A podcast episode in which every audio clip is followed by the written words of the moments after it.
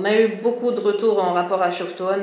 Genre, c'était vraiment exceptionnel. Les gens étaient heureux d'y assister. Et on a découvert aussi, de par les retours des locaux ici, que voilà, ça a été d'un impact euh, monstre sur les individus. J'espère en tout cas pour eux qu'ils ont pu modeler, disons, cet impact-là. Parce que par exemple, moi, si j'avais pas rencontré ces filles avant en 2000 et quelques, je pense que j'aurais un parcours totalement différent. Peut-être que je serais misérable, euh, pauvre Tunisienne. Quand on a une, forme de pensée différente dans une société qui te dicte les normes morales et sociales sont tellement imposantes que tu te dis c'est moi qui suis pas normal. Ça a eu son impact, ça a eu ses fruits, ça a eu ses expériences.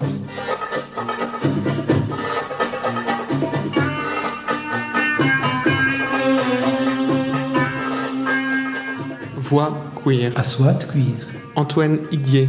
وحيد فرشيشي.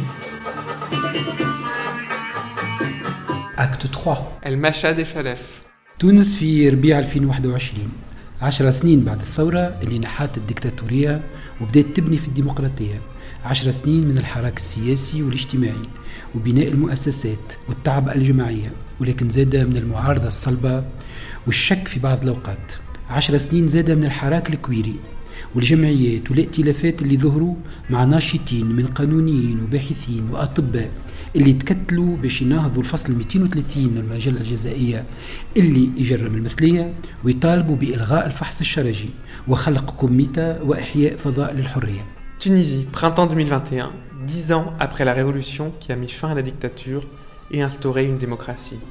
Dix années d'effervescence politique et sociale, de construction institutionnelle, de mobilisation collective, mais aussi de confrontation vive et d'opposition dure, de doute parfois.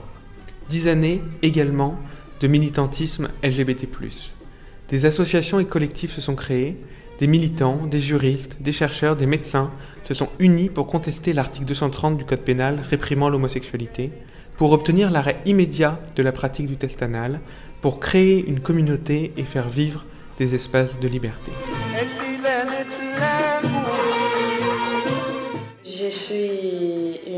Tunisienne assignée femme à la naissance qui s'identifie comme étant, par obligation, comme étant elle. J'ai actuellement 28 ans. J'ai participé, disons, au mouvement de la Révolution quand il y a eu en 2011 jusqu'à aujourd'hui. J'ai été dans différents cercles. Qu'on a par là, je me suis retrouvée activiste. Tu dis je me suis retrouvée activiste, c'était pas voulu au départ? C'était, disons, inconscient, quelque part. Disons qu'avec du recul, je me dis que oui, on fait après un choix, est-ce qu'on devient activiste ou pas? Quand tu te retrouves dans une scène publique, quand tu te mêles des affaires de l'État et des citoyens en général, tu es obligé d'avoir une forme de soit remise en question. Tu dois te penser dans ton environnement et penser qu'est-ce que tu veux faire et qui tu vas impliquer ou comment tu, tu vas agir et dans quel but tu dois prendre en considération toutes les, tous ces paramètres-là. Et disons qu'avant, non, je n'avais pas, j'avais aucune conscience de ces paramètres-là. J'agissais comme étant quelqu'un qui se pensait, voilà, c'est la base, normalement, on ne genre, on devrait pas avoir des lois liberticides, on comprend pas c'est quoi tout ça. Surtout quand on a vécu sous le règne de Ben Ali et on a eu des parents apolitiques, il faut pas se mêler de la politique, etc. Donc après, tu te dis, bon, bah, là, il y a la liberté d'expression, donc on peut dire ce qu'on pense. Et après, tu te retrouves à dire des choses que tu penses, mais en même temps que c'est réprimé par la société ou au risque de te faire agresser. Au cas où tu te retrouves, tu exhibes euh, ce que tu penses, soit sur les réseaux ou quand ça tombe dans la sphère publique. C'est pour ça que je parlais de sphère publique tout à l'heure. Et là, tu te dis, euh, ben, on y est, ben, on voit ce que c'est. Et tant qu'on est là, ben, on est nombreux. Je ne suis pas alone dans tout ça. Donc, euh, donc oui, il y a des gens qui pensent comme moi. Et oui, on veut prendre euh, cette direction-là et demander à l'État de... Voilà, nous on est là, on existe. merci de changer tout ça. C'est des demandes qui sont effectuées par un groupe de citoyens, au final. Je te connais comme, comme militante ou activiste de, Chouf. Mais euh, tu parlais de la Révolution. Qu'est-ce qui s'est passé entre la Révolution et le moment où tu es devenue activiste de Chouf? Quelle est un peu ta, ta trajectoire euh? Avant Chouf, je pense que je m'étais impliquée dans d'autres assos, telles que Ratid, des associations de, de, transition politique lors de la transition comme support ou comme volontaire dans d'autres assos. Et après, comme j'ai côtoyé le cercle, disons, des associations, il y a sur Facebook des événements, etc., j'ai connu des personnes et qui portaient une vision de faire changer les choses. Et on s'est retrouvés dedans et c'était merveilleux de penser pouvoir faire quelque chose. C'était quoi les, les activités, les actions, les mots d'ordre de Chouf? Les mots d'ordre, c'était de discuter euh, quelles sont les problématiques actuelles. Ce qui était très intéressant, là, avec du recul, je, je dis beaucoup avec du recul, parce que comment on a fonctionné, c'était une réunion pour discuter de, tout et de n'importe quoi, et après mettre les priorités communes à un groupe de femmes assignées, à un groupe de personnes assignées femmes à la naissance, peu importe. Et on a fait circuler un, questionnaire anonyme qui visait à justement prioriser euh, les actions à faire euh, en général pour la protection. C'est pour assurer une sécurité aux personnes. Et c'était ça le, mot d'ordre, euh, le kick-off, ce, ce, qui a fait que ça se lance. Et donc Chouf avait travaillé essentiellement sur la création d'espaces sécurisés, safe, sécurisants et sécurisés où on peut justement discuter de plusieurs choses et discuter de la manière d'agir. Donc déjà le fonctionnement, il était très intéressant, très libre et on, on fonctionnait en autogestion. Il n'y avait pas un supérieur hiérarchique qui venait te dire euh, fais ceci, fais cela. Il n'y avait pas de choses dictées, mais c'était euh, un fonctionnement dans le consensus. Et se définissait comme une association féministe On se définissait comme un collectif à la base. Au départ, on était un collectif. Et pas féministe nécessairement si, si, si, si. Féministe LGBT ou juste féministe Juste féministe. Juste féministe. En fait, féministe LGBT, on était séparatistes. Pourquoi? Parce que il y avait le constat que les personnes gays ne représentent euh, et leur lutte, quelque part, l'image de l'homosexualité qui est projetée à la population tunisienne, ne concerne pas nécessairement les mêmes problématiques auxquelles les personnes euh, lesbiennes ou homosexuelles ou les personnes assignées femmes à la naissance tout court euh, euh, reçoivent ces répercussions ou vivent ces répercussions-là. Du coup, ce n'était pas du tout représentatif, mis à part le fait que, ben voilà, dans l'éducation, on retrouve la misogynie et tout ça, donc il y a, ce n'est pas tellement pas safe nécessairement, mais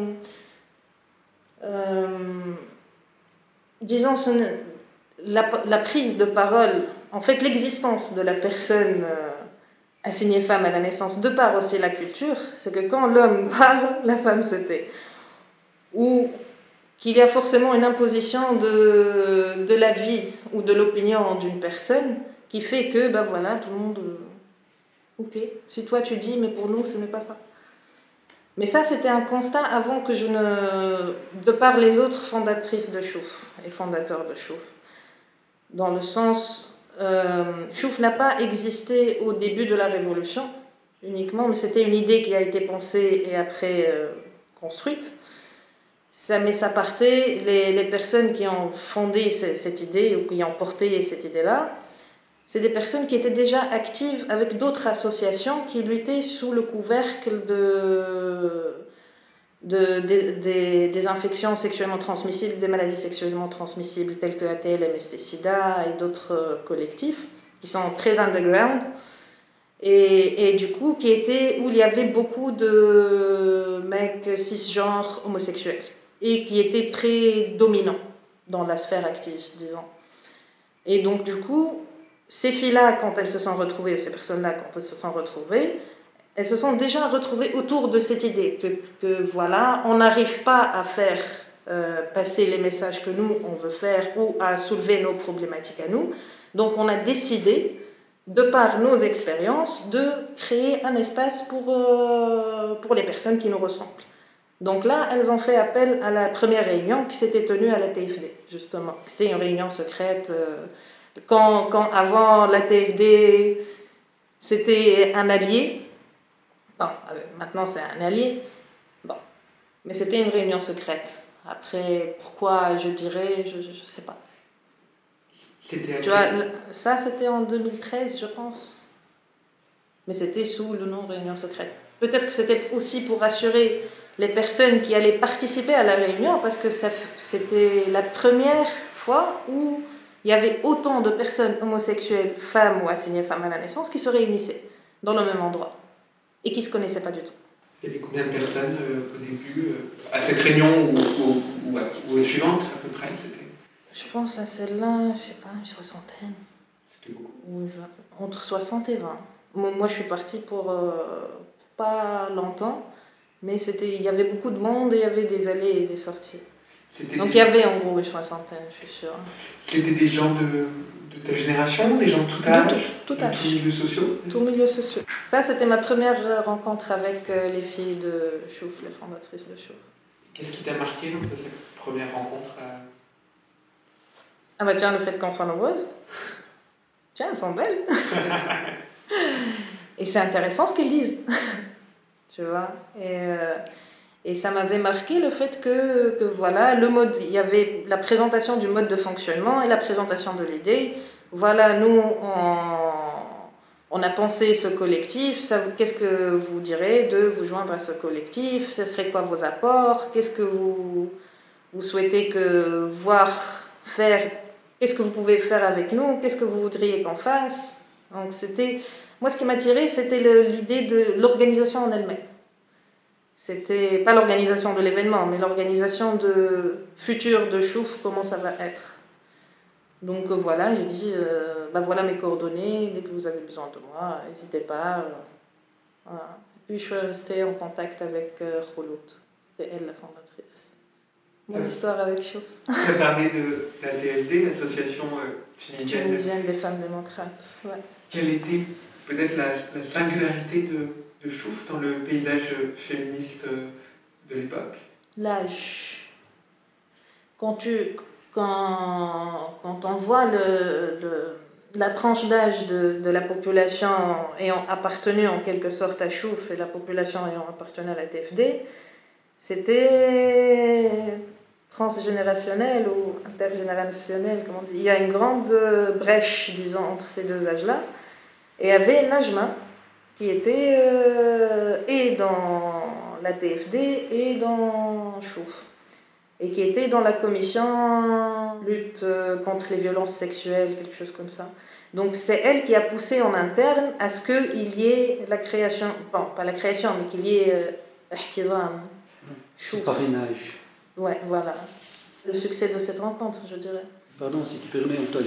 Je pense aussi mis à part la, bien sûr l'âge, ça se comprend peut-être dans l'historique des, des, femmes démocrates en Tunisie, parce qu'elles avaient tellement peur de s'ouvrir à d'autres, membres, euh, par crainte qu'elles soient envahies en fait à un moment donné par les euh, Ben Ali et son régime. Mm. Donc elles, étaient, elles avaient énormément de crainte et de peur à l'égard de l'ouverture à d'autres membres. Mais je pense qu'il y a autre chose qui a aussi singularisé en fait euh, cette mouvance. la jeunesse, c'est certes, mais hmm. aussi vous vous êtes démarqué un tout petit peu, y compris dans votre mode de fonctionnement. exactement, oui. Ils euh, étaient plus dans l'administratif et hiérarchique. Faut être, euh, comment, comment on fait pour rejoindre euh, la TFD Il faut être marrainé par deux personnes, avoir effectué un stage, machin. C'était assez compliqué. Alors que Chouf, c'était qui, Alors que Chouf, justement, c'était personne à la base. C'était un collectif de, de personnes, d'individus qui parlait d'idées et qui, qui, était ouvert à la parole pour t'accueillir, pour pouvoir, euh, genre, pour effectuer euh, des activités ensemble et en commun, penser en commun.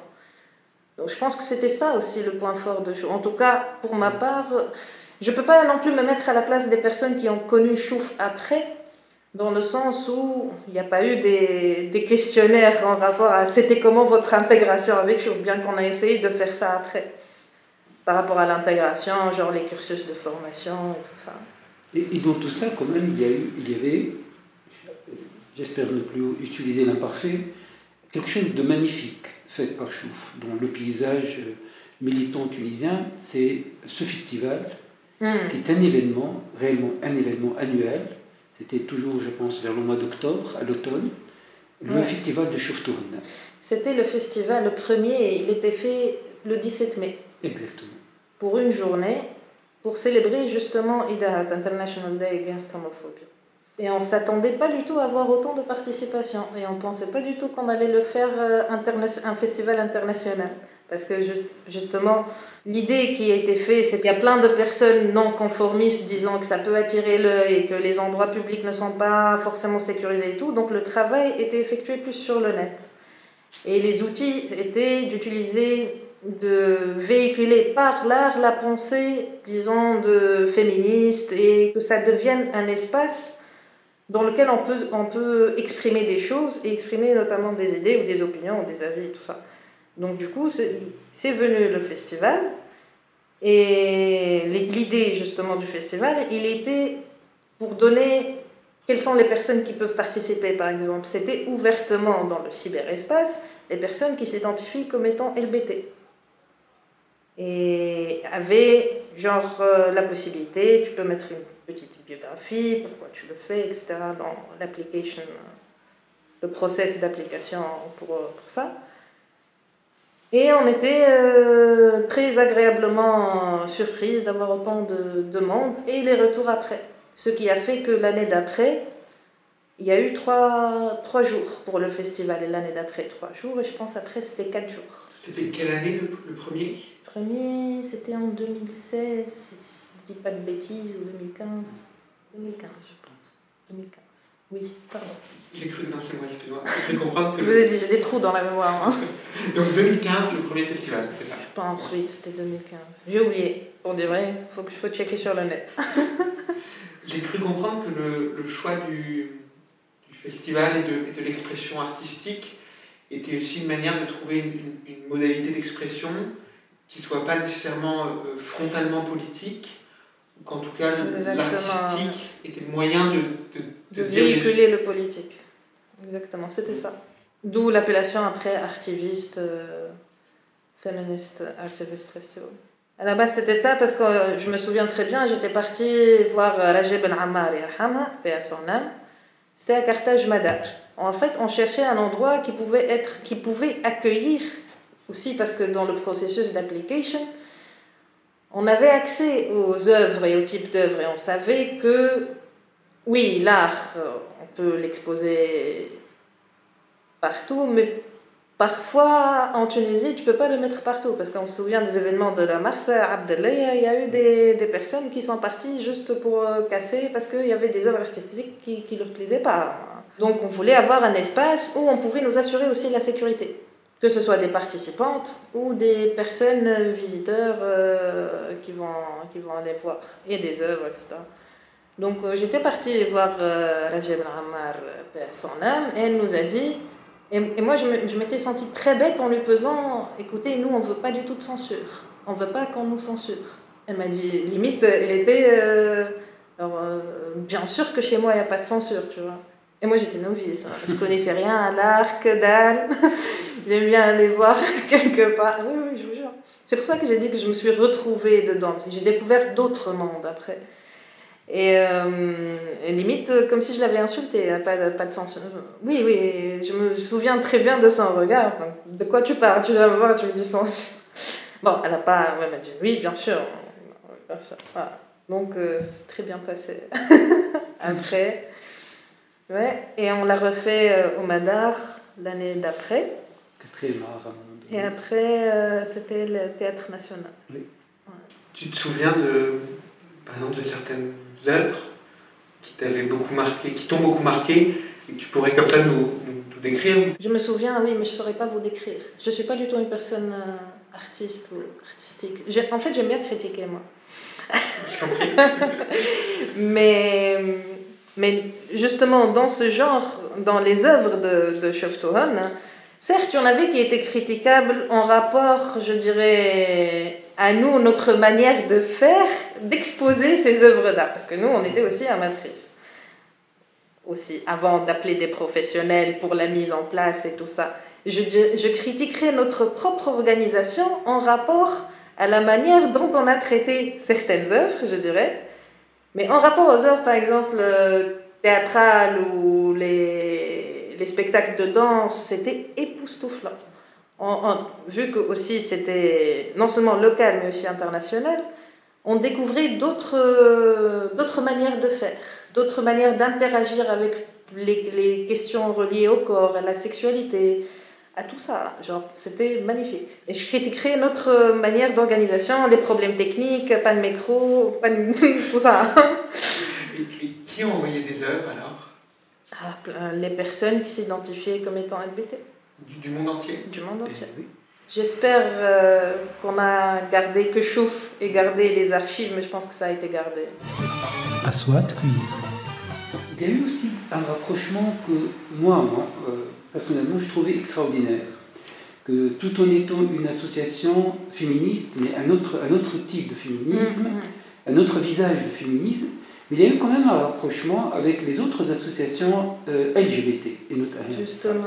Et à un moment donné, il y a eu un rapprochement que je trouvais très très beau entre Chouf et Maujoudine, mm. à travers en fait ce lien qui était à un moment donné appelé Chouf Rana Maujoudine. Mm. Regarde, nous sommes, nous sommes là.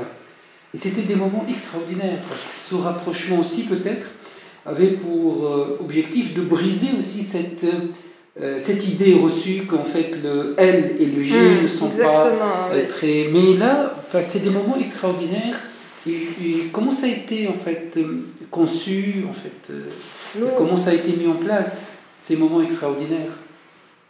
On prône la diversité dans toutes ses formes. C'est vrai que nous, on a choisi de faire LBT uniquement, mais ça n'empêche pas d'avoir des alliés et ça n'empêche pas qu'on s'encourage à, produire mutuellement et à produire ensemble. Donc, aussi, mis à part Maujoudine, il y a eu.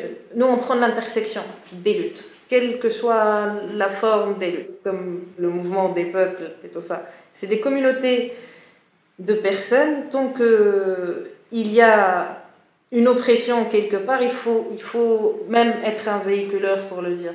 Et vu que à l'époque Maujoudine et Chouf étaient, étaient en train de produire chacun de son côté, pourquoi on s'était dit pourquoi on ne pas faire ensemble, tout en insistant sur le fait que même si on n'admet pas les personnes gays et cis, mais on, on, supporte aussi leur lutte et on aimerait toujours faire des, des activités ensemble. On n'est pas contre les personnes gays cis, mais simplement que dans notre besoin actuel, nous avons besoin d'un espace pour d'autres personnes. On a priorisé d'autres personnes pour, pour aboutir à certains résultats qui est de créer l'espace inexistant. Mais après, on n'est pas contre le fait de, de, se mettre ensemble et de travailler ensemble, mis à part que, voilà, on croit aussi en, la contribution générale et en l'intelligence euh, collective des gens pour pouvoir faire euh, voilà, pondre quelque chose comme Shofton, ce qui a fait qu'il y a eu des projets comme Choufrana Mawjoudine et autres. Mm. Et, euh, et, des collaborations qui ont porté ses fruits aussi. On n'a pas été renfermé sur nous-mêmes, mais on est parti vers les autres associations, et notamment, euh, d'où le travail du collectif des libertés individuelles qui nous a beaucoup aidé dans le, le networking qu'on avait c'était euh, de garder toujours la porte ouverte et de aussi garder euh, une forme de protection entre guillemets, mais de création d'un espace euh, sécurisé qui est pour nous réserver et un autre pour le commun et aussi le commun des gens. On ne refuse pas de travailler avec les personnes hétérosexuelles non plus ou, ou autres. Chouf aussi organiser des moments festifs à l'occasion de Shoftohona, il y a toujours de très belles soirées en dehors du festival. Et c'est des moments extraordinaires, je pense. C'est des moments aussi qui permettaient à tous et à toutes à l'époque, et au plus plus, de se rencontrer, de se voir et de partager des moments. Et là, je pense, c'est des moments aussi qui manquent énormément. que des beaux souvenirs, oui. Que des beaux souvenirs. Et en fait, je pense que hum, le fait de rassembler les gens, tant que les personnes mettent du chien dans quelque chose, ils se rassemblent et les gens ils sont heureux de voir ça.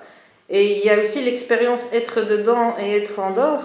Et en même temps, un certain, pas un certain moment, mais il y a forcément des, des, interactions qui se font, qui créent justement cet espace où on se, les gens sont très différents, mais on peut, notre point commun, c'est qu'on croit en certaines valeurs.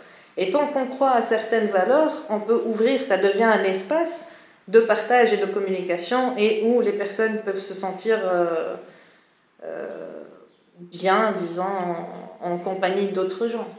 D'où le fait que je pense que c'était c'était bien d'avoir même des gens très différents qu'on ne pouvait jamais connaître éventuellement, mais avec qui, en espace de quelques instants, on, on peut créer quelque chose ou avoir des discussions très intéressantes, simplement parce que le cœur, le core value de la rencontre, c'était autour de valeurs que euh, les personnes prenaient quelque part et qui, qui faisaient le point d'intersection justement, qui créaient cet espace-là.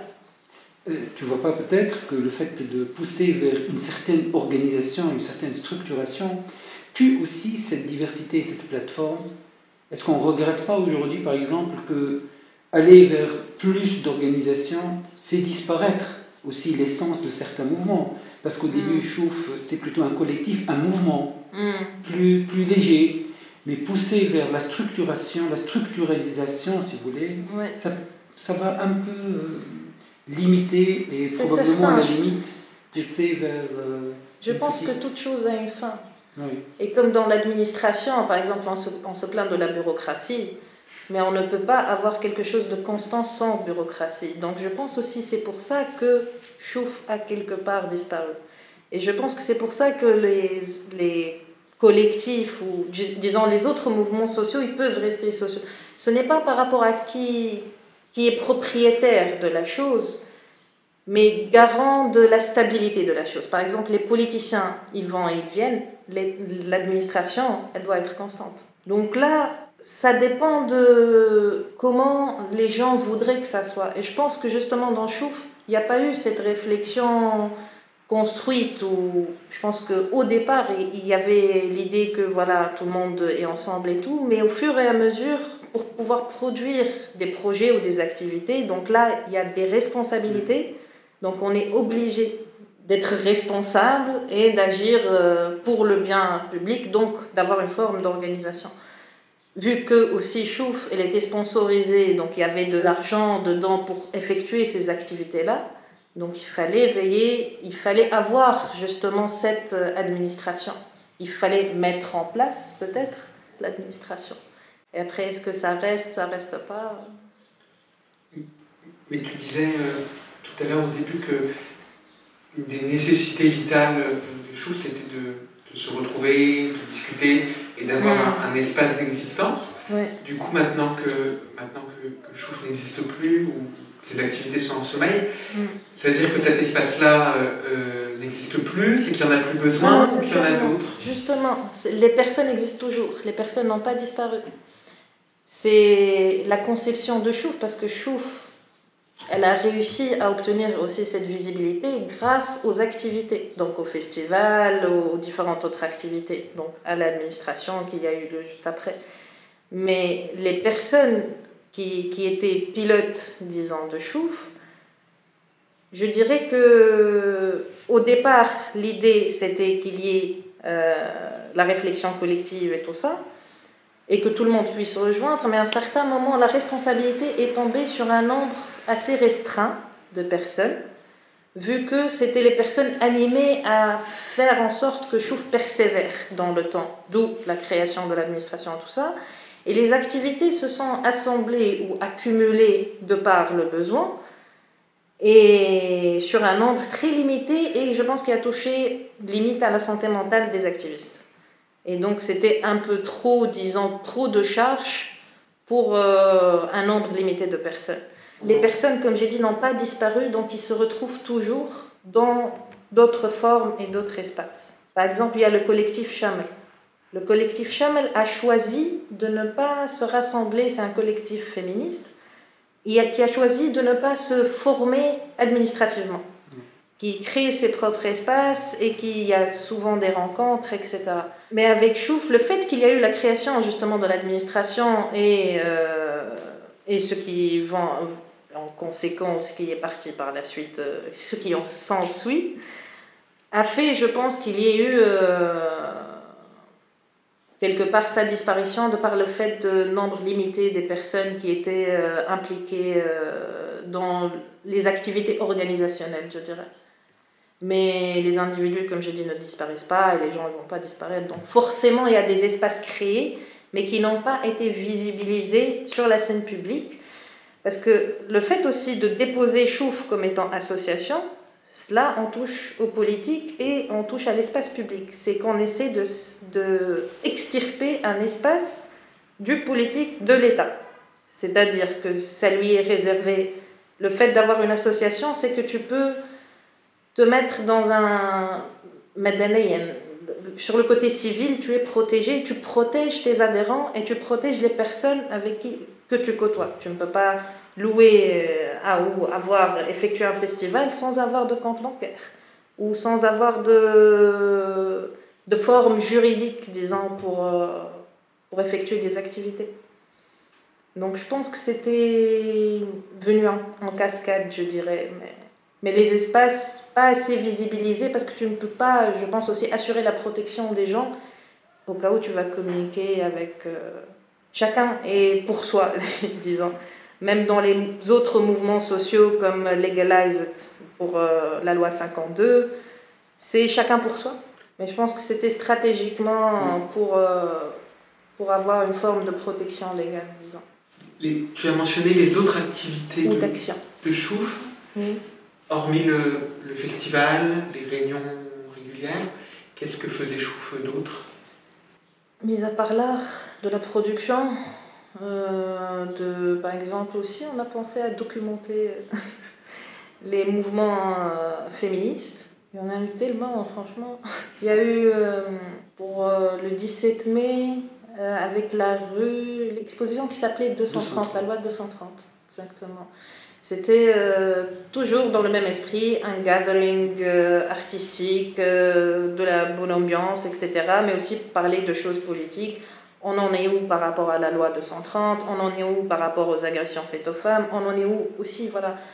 On a effectué des projets de documentation en rapport aux violences faites aux femmes, des projets de sensibilisation, comme euh, lors de la sortie du film de Kauthar Ben La Belle et la Meute. La Belle et la Meute, voilà, disons en partenariat avec d'autres organisations on est parti sensibiliser euh, les jeunes filles euh, au foyer, euh, au foyer universitaire, c'est-à-dire les jeunes étudiantines en rapport à leurs droits.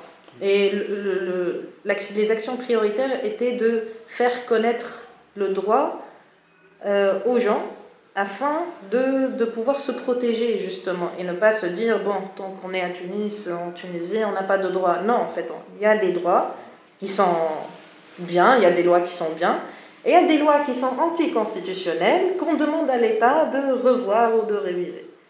Et voilà. Donc il y avait euh, des activités de plaidoyer aussi, entre autres, des formations, de documentation. Il y avait le projet Choufrana euh, Maujoudine, c'était un projet euh, pour sensibiliser les autres associations en rapport aux luttes, vu qu'on lutte contre toutes les formes de discrimination. Tout ça, c'était dans l'idée de rallier les, causes et les luttes ensemble, et qu'il y avait une forme d'hostilité perçue par d'autres associations, et forcément c'était, on, supposait que c'était par euh, manque de connaissances, disons, en rapport à nos activités.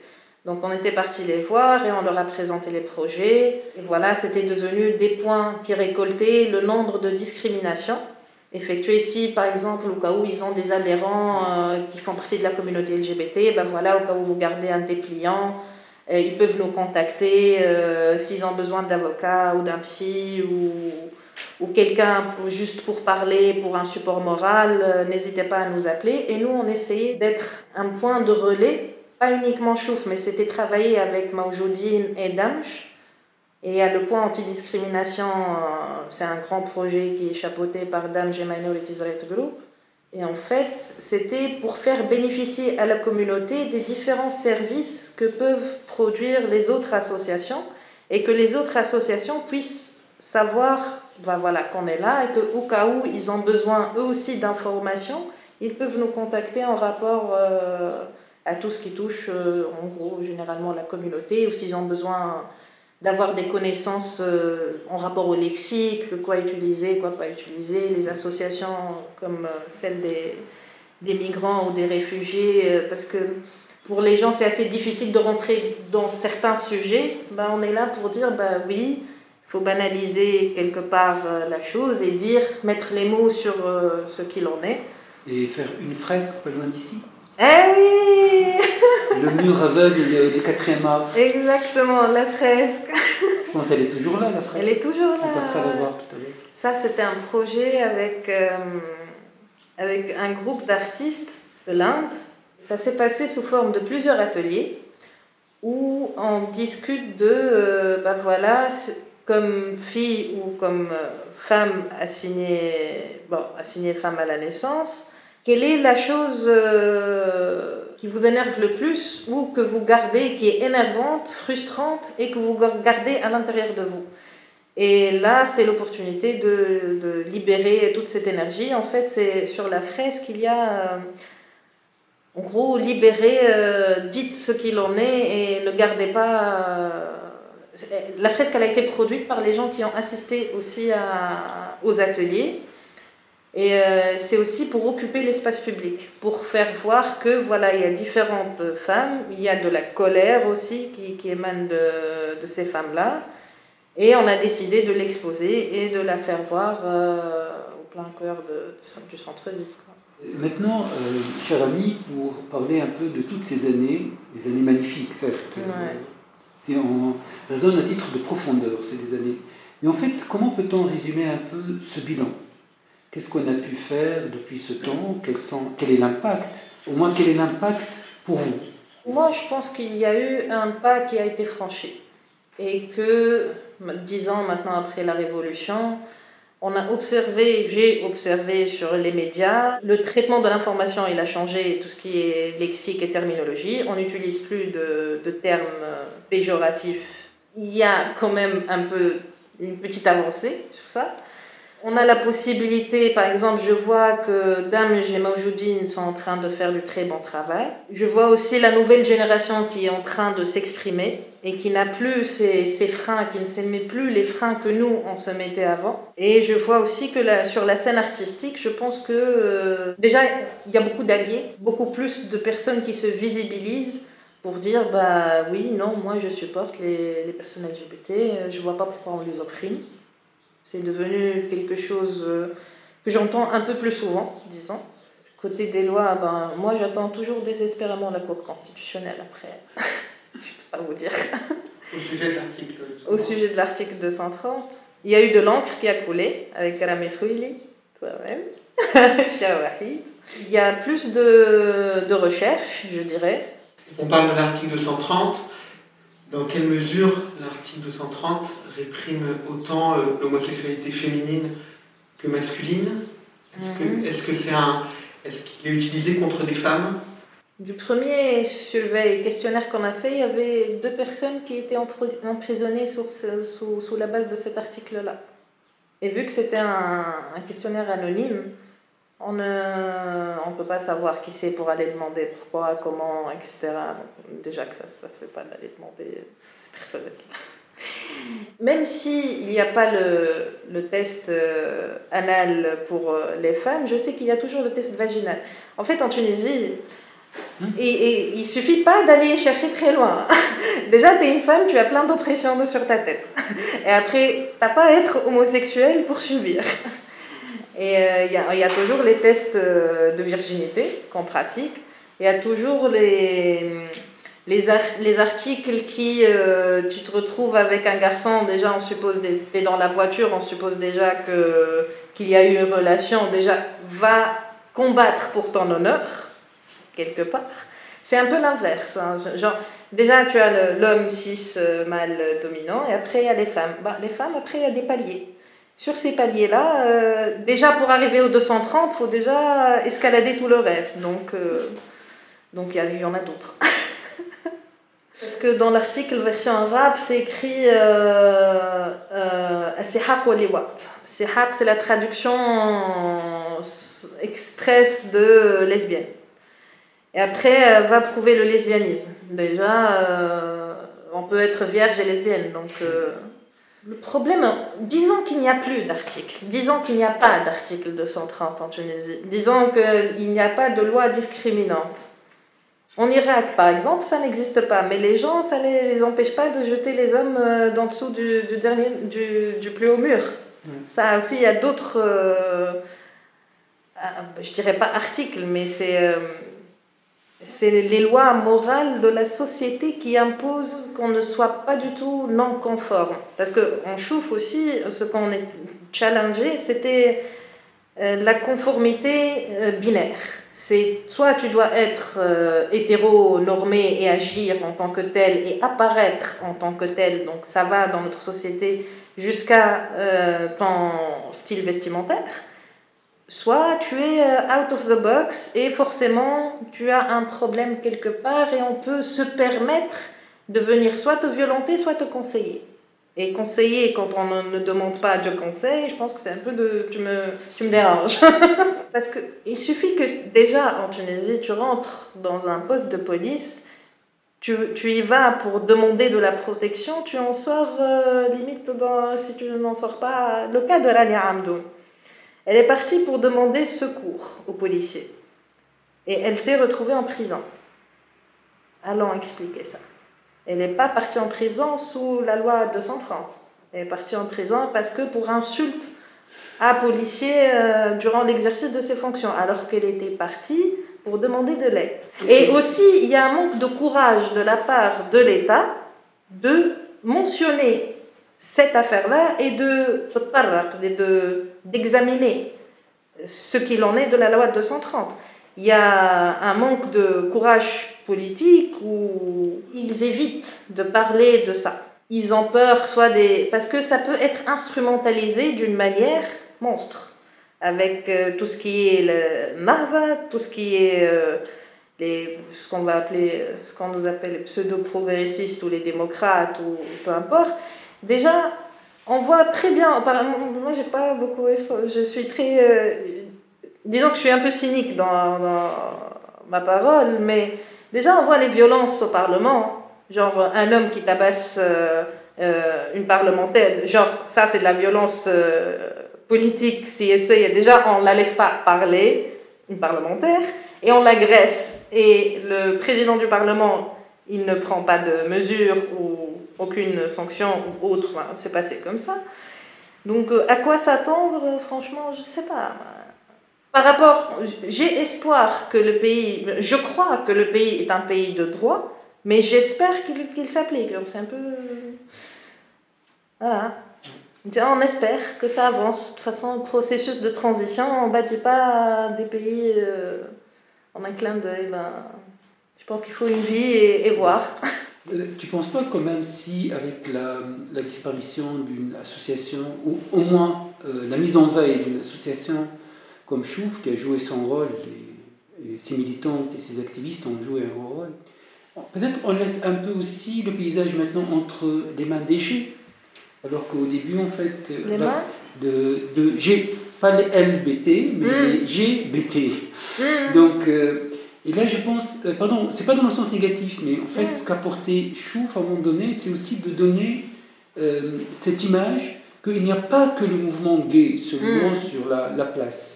Et là, je pense, est-ce que tu as une idée, comment peut-on reprendre un peu, pas pour Chouf, mais mm. comment peut-on réimposer cette image mm. dans la sphère publique d'un autre militantisme féministe, mais aussi donc inscrit dans cette mouvance queer? Je pense qu'il y a du chemin à faire, mais je pense que ce n'est pas nécessaire, disons, que de visibiliser l'LBT.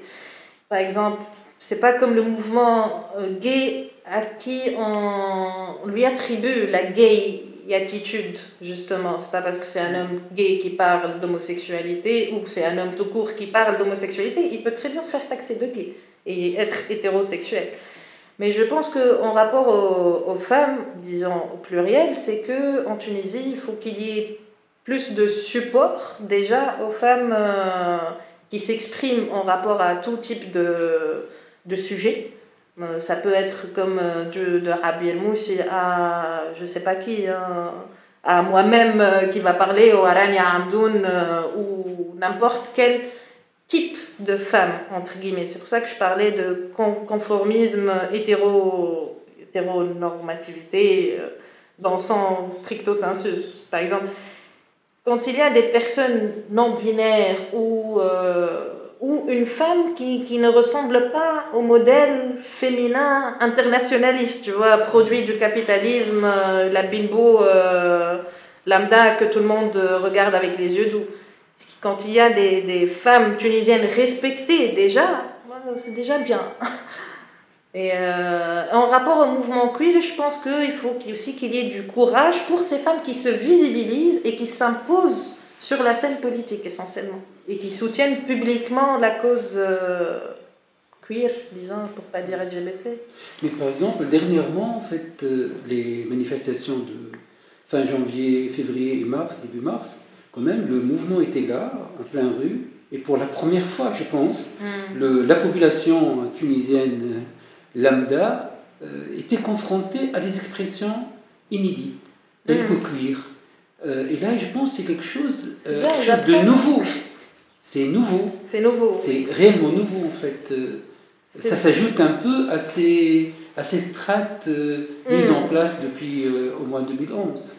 C'est pour ça que j'ai un peu espoir, disons, parce que la, la nouvelle génération, justement, on chauffe ce qu'on voulait c'est que empowering the community, c'est que tu leur donnes les moyens ou tu les encourages à porter leur propre voix. Et je suis très contente de voir que même si, par exemple, nous, les, l'ancienne génération, ou les gens qui étaient avant dans Chouf ou dans d'autres associations et qui ne sont plus, ou qui sont partis à l'étranger, ben, il y a d'autres personnes qui sont là et qu'on voit dans la rue et qu'on a vu à la télé ou sur Facebook, etc et que, qui milite encore. Pour moi, c'est un accomplissement. Genre, euh, pour quelque part, c'était aussi dans l'esprit de Chouf. C'est que même si quelqu'un tombe, il y a toujours d'autres personnes qui vont se mettre quelque part sur la scène et, euh, et parler de, de mouvement de libération queer, disons. Il y a quelque chose de, qui, me fascine, que je crois que tu que tu avais 28 ans, et tu, mais, mais c'est pas seulement toi, c'est plusieurs personnes qu'on a rencontrées ces, derniers jours. Vous êtes tous autour de la trentaine, un peu moins, un peu plus, et vous parlez de la génération, euh, déjà de la génération d'après, comme si c'était vous, ça y est, votre, rôle sur la scène était, était déjà fini, que vous aviez fait votre temps, alors qu'en fait vous avez encore euh, beaucoup de temps devant vous et vous n'êtes pas, vous n'êtes pas si vieux. Euh. Peut-être autrement. Parce que quand j'ai dit euh, aussi dans l'introduction, je, je, faisais partie des gens qui étaient dans la rue lors des événements de 2011 et tout ça. Et en fait, à chaque événement, jusqu'à, je, pense, ces deux dernières années, ou cette année-là, euh, à cause du corona, entre autres. Et non, non, c'est pas ça, la, flemme. Mais, mais genre, nous, notre moyen d'expression, c'était la rue. C'était pour nous, on croyait fortement que euh, on pouvait euh, faire entendre notre voix et on, on, croyait fortement que oui, la rue est un espace qu'il faut occuper et qu'il faut dire, ben voilà, on est là. Durant le Forum social mondial en 2000, 2013, 2013 et 15, ben, on était aussi sortis dans, dans le campus et on s'est fait virer du campus euh, à coups de, de pierres jetées. Hein. C'est pas ça, mais, mais on, on était beaucoup moins euh, nombreux et nombreuses. Maintenant, il y a plus de monde qui supporte. Et je pense que c'est aussi grâce au fait qu'il y a eu ce networking ou cette forme de solidarité qui a été créée sur la scène euh, euh, civile, de la société civile qui a agi entre 2011 jusqu'à maintenant. Et je pense qu'on est en train de voir les fruits de ces enfants à elle. Euh, et, je pense qu'il y a d'autres, disons que pour ma part, je dirais que j'ai fait mon temps. C'est un peu fatigant, l'activisme et tout. Bon, l'activisme, pour, pour, que dire, mais c'était, j'étais dans une phase où j'étais étudiante et que bah voilà, j'ai raté 4 ans de mes études euh, juste parce que j'étais aussi dans, en plein entre ça et ça et ça et ça. Et en même temps, bon, je vais pas mettre tout ça sur le dos de, du militantisme. Mais, euh, mais je m'intéressais à autre chose. Donc je m'étais intéressée, j'étais pleinement dedans. Et après, euh, bah après, il y a eu les, la continuité des études, donc fallait concrétiser, et aussi le travail, et aussi faut bien s'occuper parce que le militantisme ça te fait pas gagner du pain sur la table ça te fait pas nourrir. Donc oui quand tu as le temps mais aussi ce que moi j'ai appris dans les mouvements féministes c'est que aussi on peut pas aider les autres sans, sans s'aider soi-même d'abord aussi. Donc euh, il faut veiller à ce que voilà la santé mentale euh, et tout ça c'est une nécessité. Et donc euh, je vais pas dire que c'est une nécessité de quitter la scène, mais c'est plus un choix pour euh, la construction du futur moi qui pourrait peut-être aider autre part ou être plus utile autre part, ou d'un autre euh, angle d'action, disons. Merci, chère militante de Chouf. Euh, Chouf et Kalbi. Aswat Queer, Wade Ferchichi, Antoine Didier, Tunis, Bizerte, La Marsa, Mamoura, avril 2021, montage Sébastien Millard, Chaleureux et vifs remerciements à l'Institut français de Tunisie et à la Villa Salambo, Sophie Renaud, Inès Debrion, Sarah Gorbal, Vincent Reynaud, Rami Guédiche, Farah Slimane, Yassine Amrouni, illustration de Majed Zalila.